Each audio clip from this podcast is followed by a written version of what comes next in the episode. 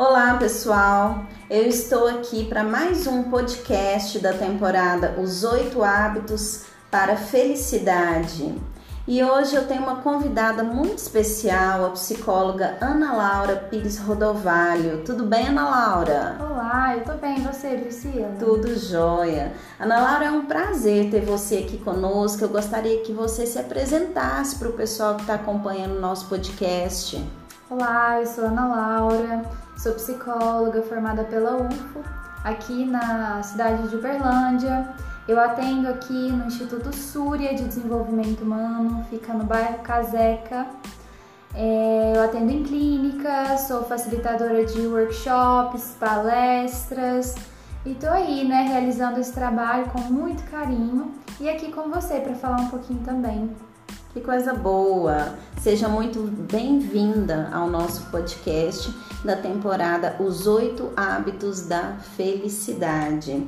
Bom, para quem ainda não ouviu essa série de podcast, eu também quero me apresentar. Meu nome é Priscila Pires, eu sou terapeuta e instrutora, trabalho com terapias integrativas, sou instrutora do curso de Reiki e a gente está sempre aqui com podcast batendo papo, conversando, vocês deixando para nós aí no, nas redes sociais as ideias, as perguntas, os questionamentos, para a gente ir interagindo e aprendendo um pouco mais nesse caminho do autoconhecimento.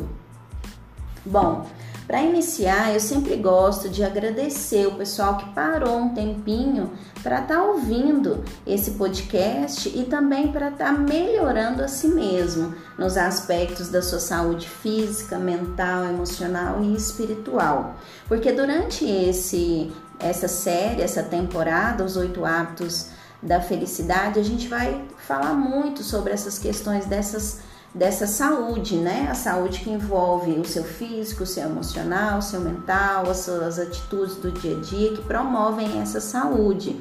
Então fica aqui, gente, fica conosco aqui que a gente vai falar muito a esse respeito. E quero também agradecer a Ana Laura por estar aqui conosco, fazendo parte desse movimento em prol do autoconhecimento.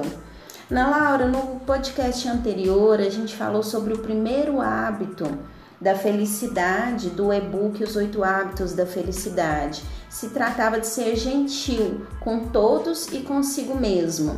E nesse podcast, no segundo hábito da felicidade, a gente vai tratar de relacionamentos. Construa relacionamentos saudáveis e íntimos.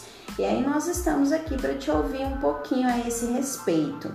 Nesse podcast, Ana Laura, sobre os oito hábitos da felicidade, tem um parágrafo que fala o seguinte para nós. Eu queria trazer isso aqui para você e para o pessoal. Os relacionamentos permeiam toda a nossa vida e fazem parte do nosso desenvolvimento mental, emocional e até mesmo físico de diversas formas. Eles refletem a nossa história, os nossos valores e, sem dúvida alguma, os nossos níveis de felicidade. Eu achei isso muito interessante. Eu fiquei refletindo um pouco e me veio à mente que dependendo do nível do nosso relacionamento, de como a gente trata os nossos relacionamentos, nós seremos mais ou menos felizes. De repente teremos mais saúde física ou não, mais saúde emocional ou não. É por aí, Ana Laura. O que, que você tem para dizer para nós? De acordo aí com a sua linha de atendimento, né, análise transacional. O que, que ela diz para nós a esse respeito? Sim, é isso mesmo.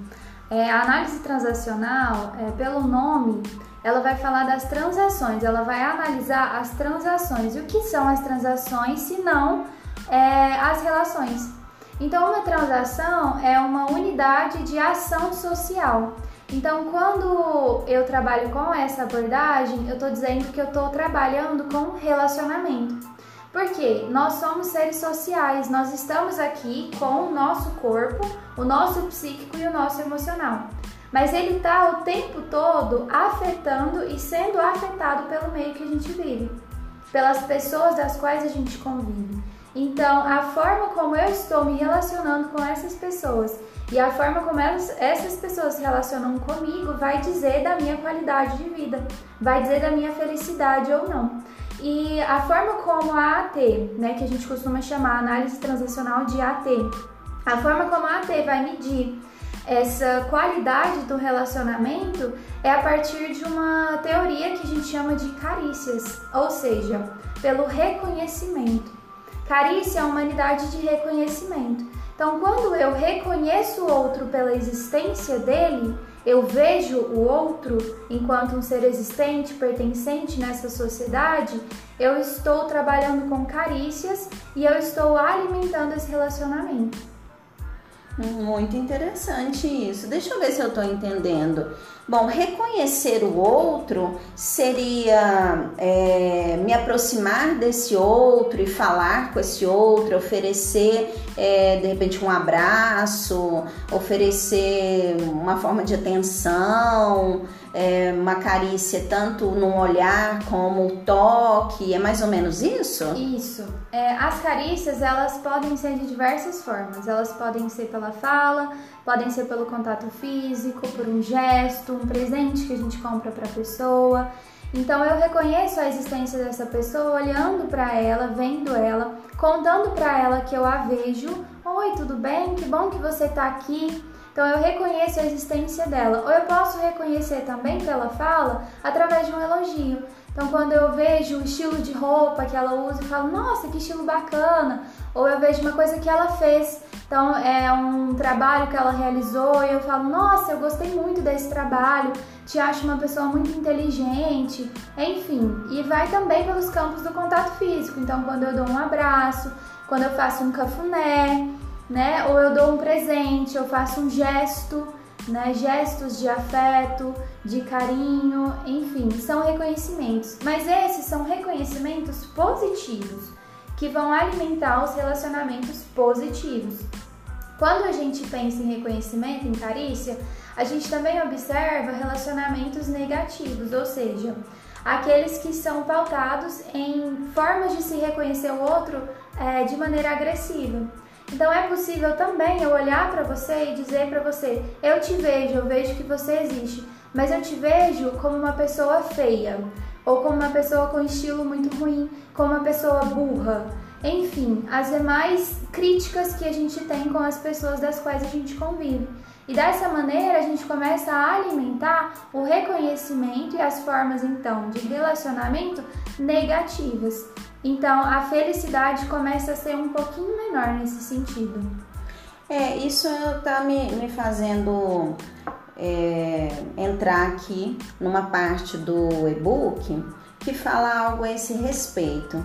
Os autores dizem, é, através de dados atuais, de uma pesquisa realizada em Harvard há mais de 75 anos e que acontece até hoje, que relata que as pessoas não precisam ter muitos relacionamentos, mas precisam ter relacionamentos saudáveis. E quando elas não os têm, né? Quando não têm relacionamentos saudáveis, imagina então que seja através desse reconhecimento negativo.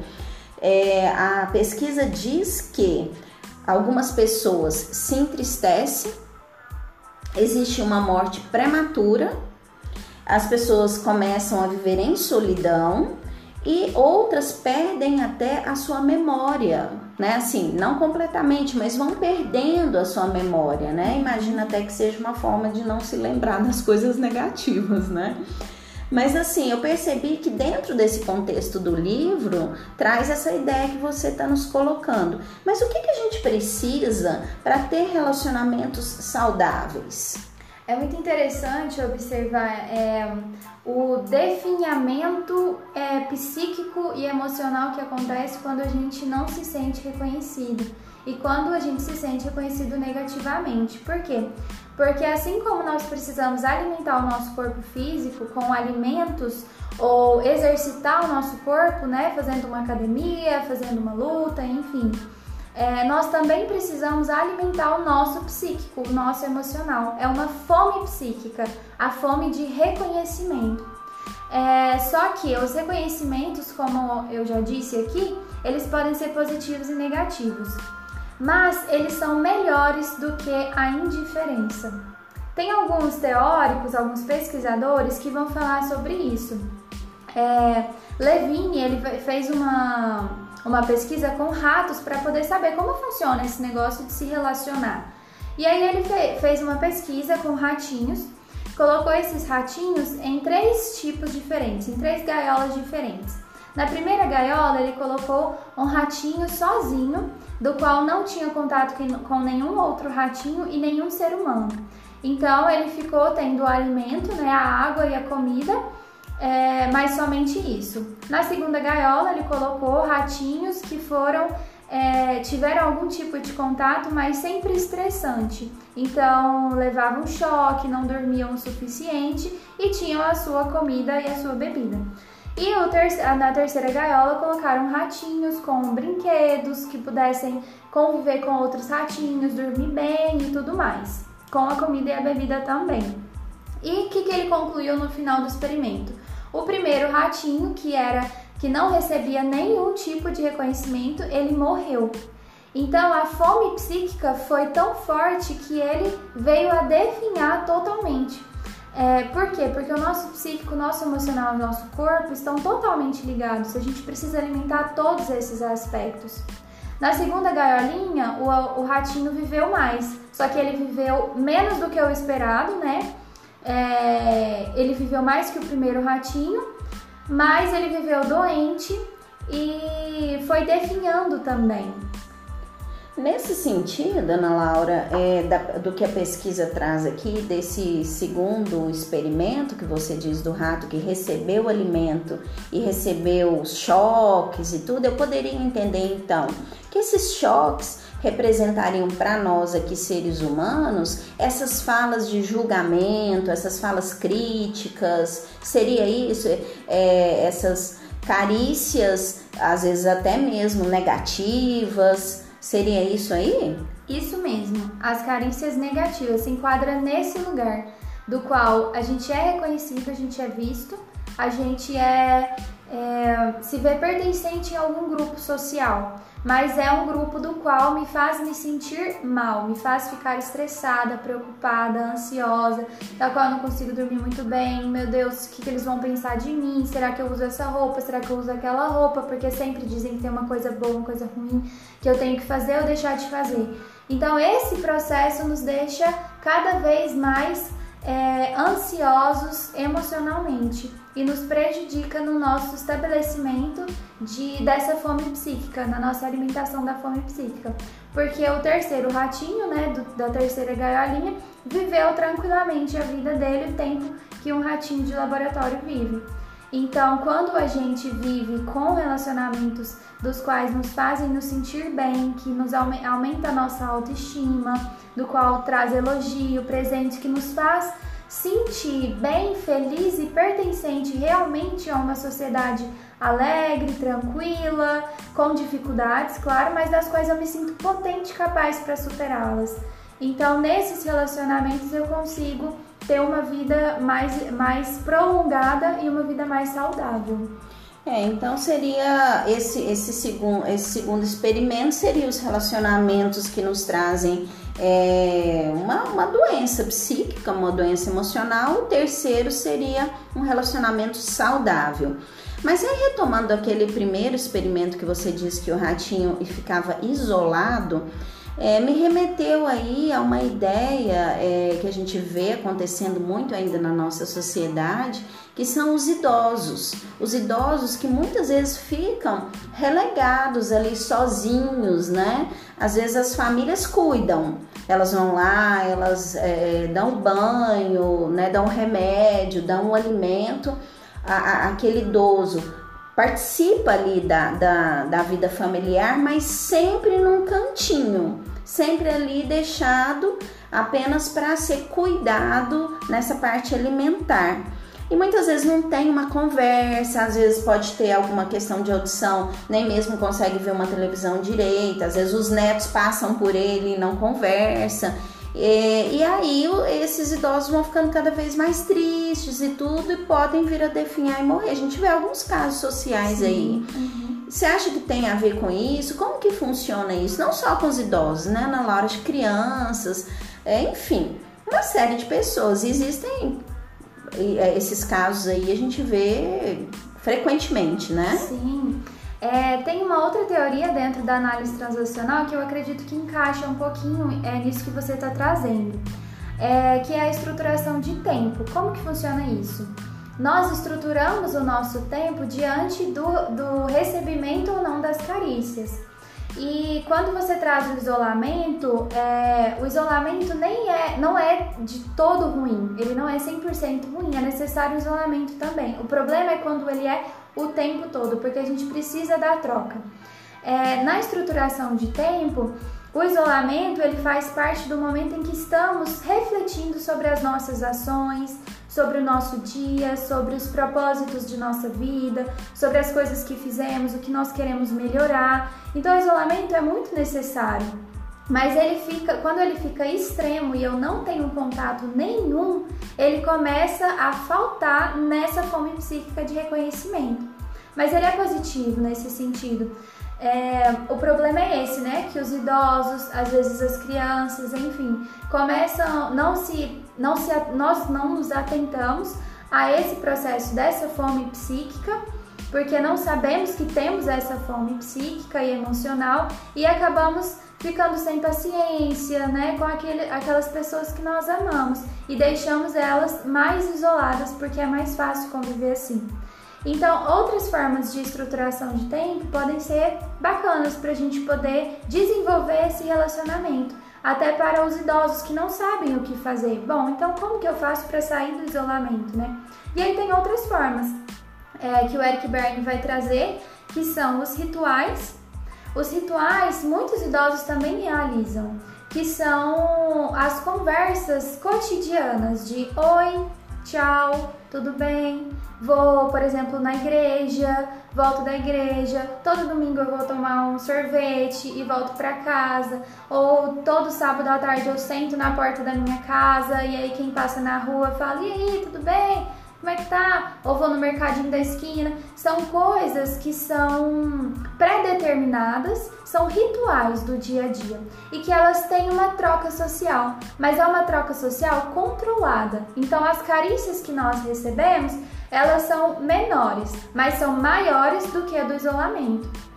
Aí tem os rituais, tem o passatempo. O passatempo a gente recebe um pouco mais de reconhecimento, que é quando a gente vai numa festa, vai em algum local em que tem mais pessoas conversando e a conversa se estende um pouco mais. E a gente conversa um pouco mais sobre as coisas da vida. Então, vou conversar sobre o meu marido, vou conversar sobre a minha esposa, sobre os meus filhos, a escola dos filhos, é, sobre a igreja que eu fui, o pastor ou o padre falou isso e falou aquilo. Então, nesse processo, eu já abranjo um pouquinho mais o meu repertório de falas e aí eu me conecto com a outra pessoa um pouquinho mais intimamente. E aí eu posso ter um reconhecimento maior. E aí é um pouco mais arriscado, porque pode ser que tenham reconhecimentos negativos. Nos rituais é mais fácil que tenham reconhecimentos positivos, porque é só um oi e as pessoas respondem: Oi, tudo bem?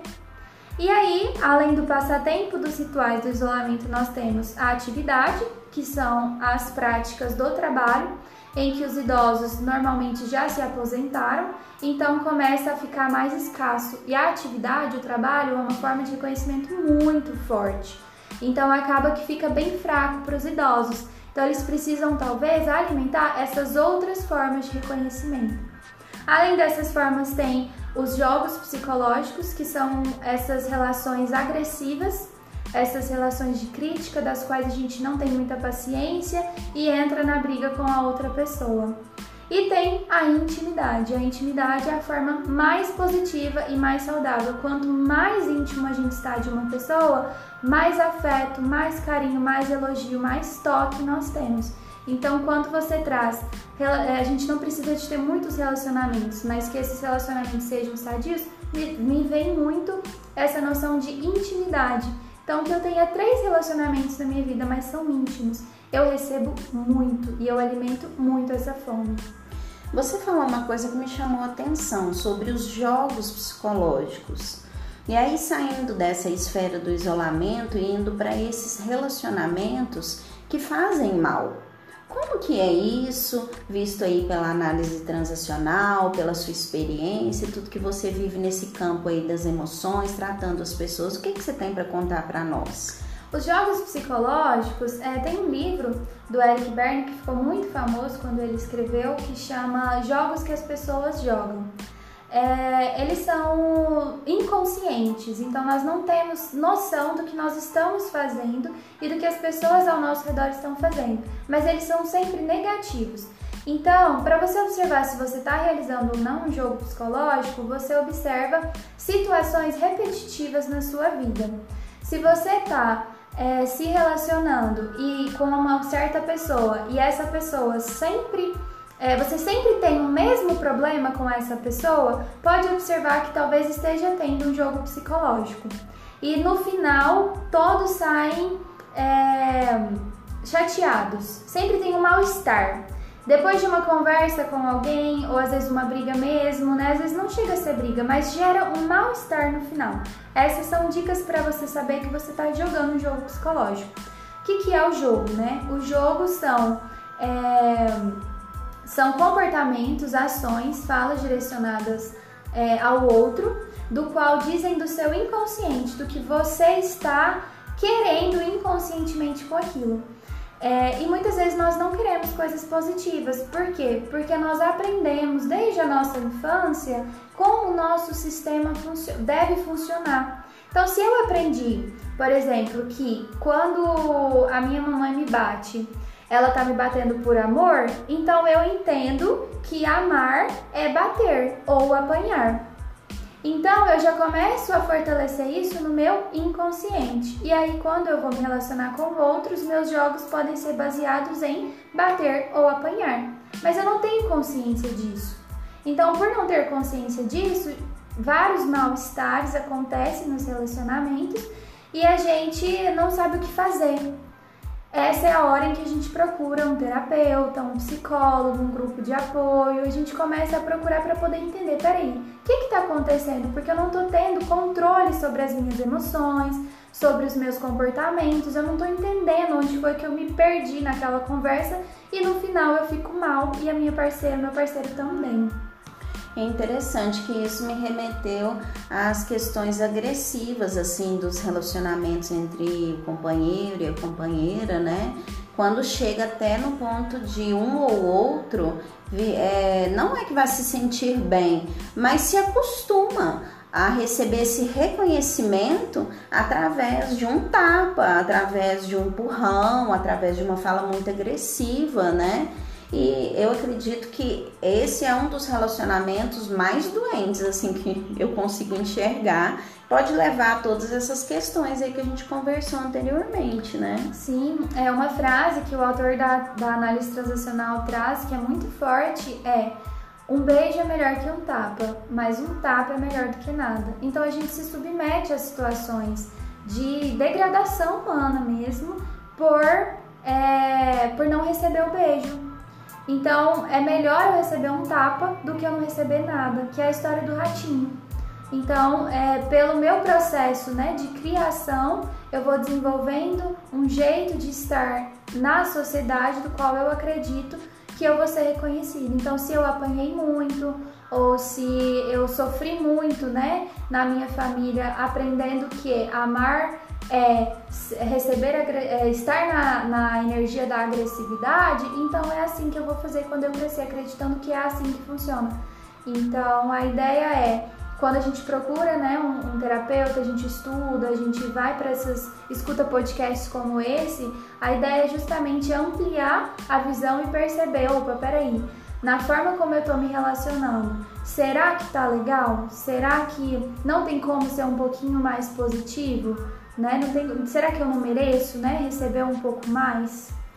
Bom, é, nós falamos aqui de, um, de uma situação mais extrema, né? Que é da, da agressividade até física mesmo. Mas nos nossos relacionamentos a gente sempre tem aí alguns desgastes, seja com o pai, com o filho, com a mãe, com o irmão, com o parceiro, com o companheiro, sempre existe desgastes.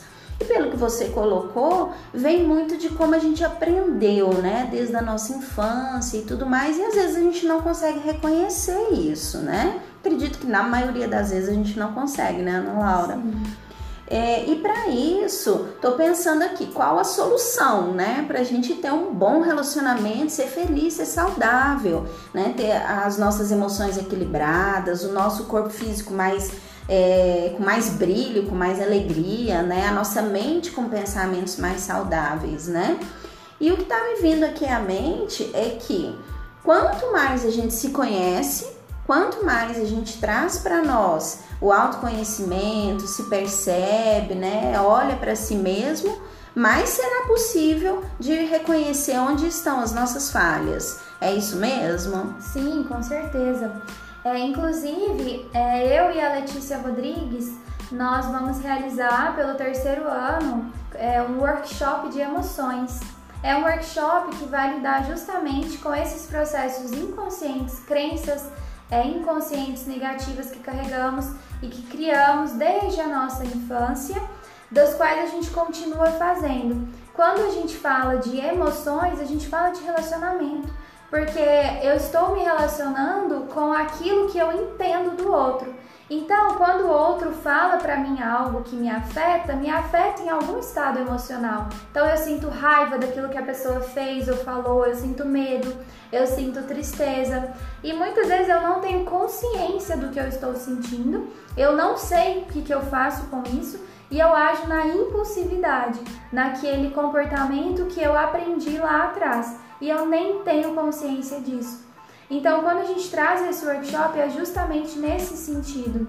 É, o que eu faço? Né, meus relacionamentos não estão legais, eu não estou sabendo lidar com as minhas emoções, eu quero que as minhas emoções sumam, eu quero que as minhas emoções deixem de, de, de funcionar no meu dia a dia porque elas estão me atrapalhando. Então a gente traz justamente esse momento, esse momento de reflexão, de entendimento do seu processo individual, de como que você funciona e como que você pode lidar com as emoções, como, quando, onde, o que, que eu faço ali de fora para eu me relacionar muito melhor. Bom, então, pessoal, olha só, fica uma dica importantíssima aí da Ana Laura. Muitas vezes a gente vai vivendo e vai achando que tá bom viver desse jeito e às vezes não encontra soluções para lidar com as nossas questões, né? Então existe solução, né, Ana Laura? Existe. Tem muitos psicólogos, terapeutas, enfim, que estão aí abrindo suas portas para nos auxiliar. E o workshop é uma boa porta aí para quem quer começar é, a, nessa, nessa caminhada do autoconhecimento, a se perceber, a ver suas emoções, né? Eu acho que é, um, é uma abertura muito bacana que vocês estão dando, né? Com certeza, estamos muito felizes de estar realizando mais uma vez esse momento, muitos resultados positivos de muitas pessoas. Três anos, né, Ana Laura, já nessa caminhada? Sim, é o terceiro ano que a gente realiza esse workshop.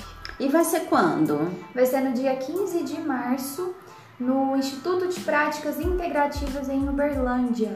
Nossa, maravilhoso, pessoal. Vou deixar aqui nas redes sociais as informações para vocês entrarem em contato com a Ana Laura. E Ana Laura, eu estou muito feliz de te receber aqui hoje para esse bate-papo.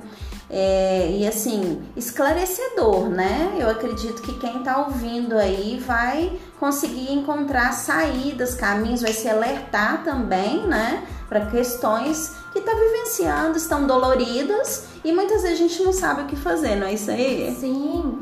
Inclusive, eu gostaria até de deixar uma atividade, posso? Claro! Tem Bora lá! Tem uma técnica que eu realizo na clínica com os meus clientes que ajuda muito a esclarecer como é que eu tô vivendo. Porque às vezes eu acho que tá tudo bem, como você trouxe, né? Às vezes eu acho que tá tudo bem, mas na verdade eu estou acomodado. Então eu queria convidar vocês que estão ouvindo esse workshop, esse podcast. O workshop é depois. É depois. É, para poder fazer uma atividade. É, anotar as três pessoas das quais você mais se relaciona no dia a dia. É, primeiro lugar, segundo lugar e terceiro lugar. E a, depois que você escrever essas três pessoas das quais você mais convive, né, que você mais relaciona no dia a dia, faz uma análise, uma análise do tipo de reconhecimento. É um reconhecimento, uma carícia positiva ou negativa que você troca com essa pessoa. Você está recebendo mais positiva ou negativa, você está doando mais positiva ou negativa. Porque assim você vai ter uma base maior de como que você está se abastecendo nessa forma psíquica do seu dia a dia. Maravilhoso, maravilhoso. Isso vem de encontro com o podcast anterior do primeiro hábito. Eu dei umas dicas de gentileza também para a gente começar a observar aí como que a gente é, se nós somos gentis, não somos, se recebemos gentileza. Então, pessoal, quem fez aí a primeira atividade do podcast anterior é um complemento para a gente olhar um pouco mais profundo. Bacana. Valeu demais, Ana Laura, sua participação. Eu ainda tenho mais oito podcasts para fazer ao longo dessa temporada. Eu espero que de repente a gente se cruze de novo, você Legal. venha bater um papo conosco. Muito feliz, muito agradecida pela sua participação. Eu que agradeço. Pessoal, olha só, vou deixar aqui é, na- na- nas redes sociais então as informações da Ana Laura, do workshop dela. Mas eu também peço para vocês que estão nos ouvindo mandar as suas considerações, as suas perguntas, as suas dúvidas, ou mesmo as conclusões que você tirou de tudo que a gente conversou. Essa reflexão é muito importante, tanto para você que está nos ouvindo, quanto para nós, para a gente saber aí se o nosso podcast está contribuindo com as pessoas que estão ouvindo, ok? Então é isso. Entra no Instagram, entra no, no, no Telegram, no, no grupo do Whats e vamos conversar, viu, gente? Vamos conversar, colocar as emoções aí para fora um pouquinho, né, Ana Laura? Sim, é importante. Ok, pessoal, então até a próxima. Gratidão por vocês estarem aqui nos ouvindo e eu espero que tenha sido válido todo esse nosso bate-papo, essa conversa, tenha sido válido para você, ok? Um grande abraço, tchau, tchau. Obrigada, Ana Laura, até a próxima. Até.